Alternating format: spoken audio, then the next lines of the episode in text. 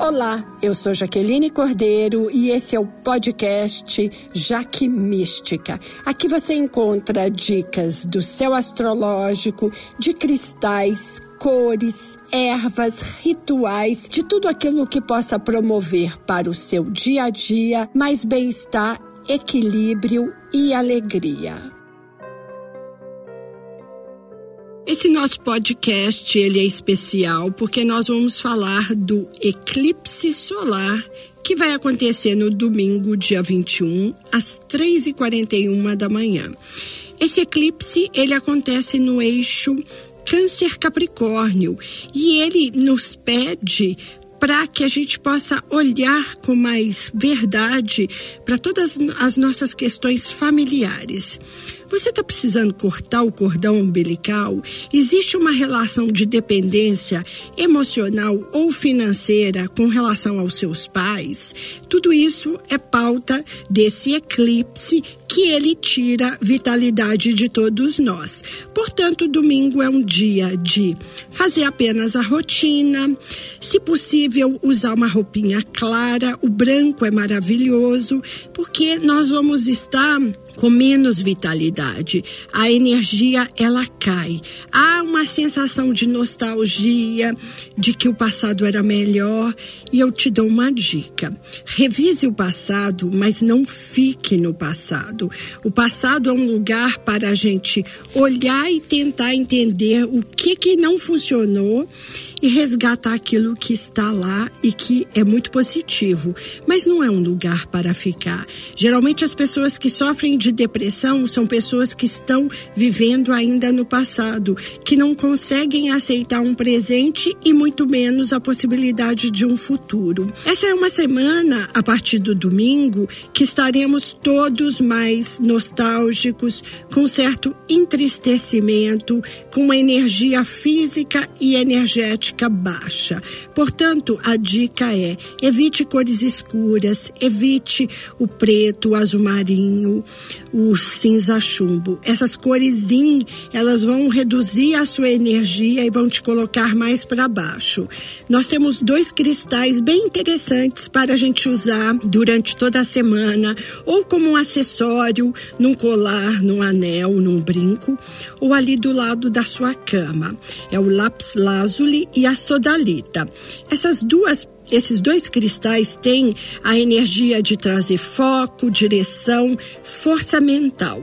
É isso que nós vamos precisar para transpor a semana que com toda essa crise de governo, mas a crise da pandemia que aumenta a contaminação, o eclipse é um disparador de mais contaminação, nós precisamos realmente buscar o equilíbrio. E o equilíbrio ele pode ser feito com uma percepção de que não podemos vibrar no negativo, com cores claras que também ajudam a trabalhar melhor nossa energia, com esses cristais citados que facilitam e abrem a mente para o positivo.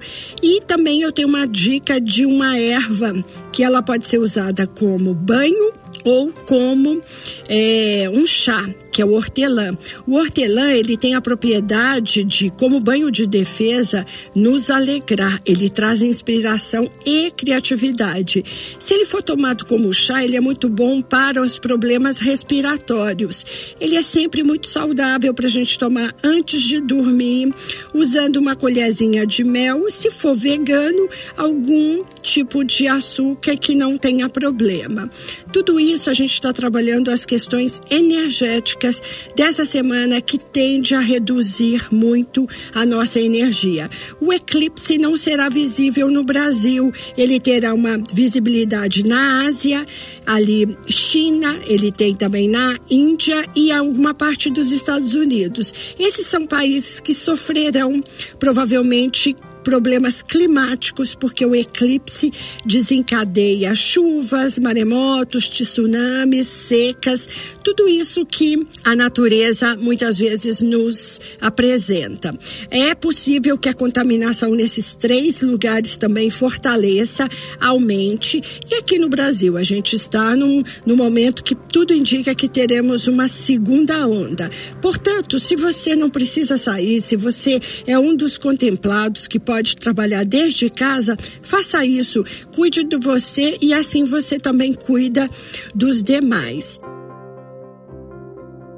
a gente vai ter uma situação boa no dia 25, que vai ser Vênus voltando ao movimento direto em Gêmeos.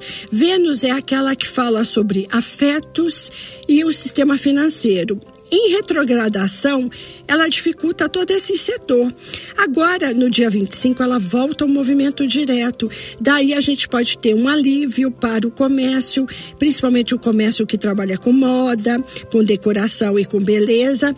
E os afetos, aquelas relações que ficaram afastadas ou estremecidas durante a retrogradação de Vênus, têm uma segunda chance agora. Os procedimentos estéticos voltam a ser favorecidos bem como a gente consegue resgatar tudo aquilo ali que na retrogradação a gente teve que olhar para dentro, descobrir como podemos trabalhar melhor na nossa autoestima, nossa autovalorização e o nosso autocuidado.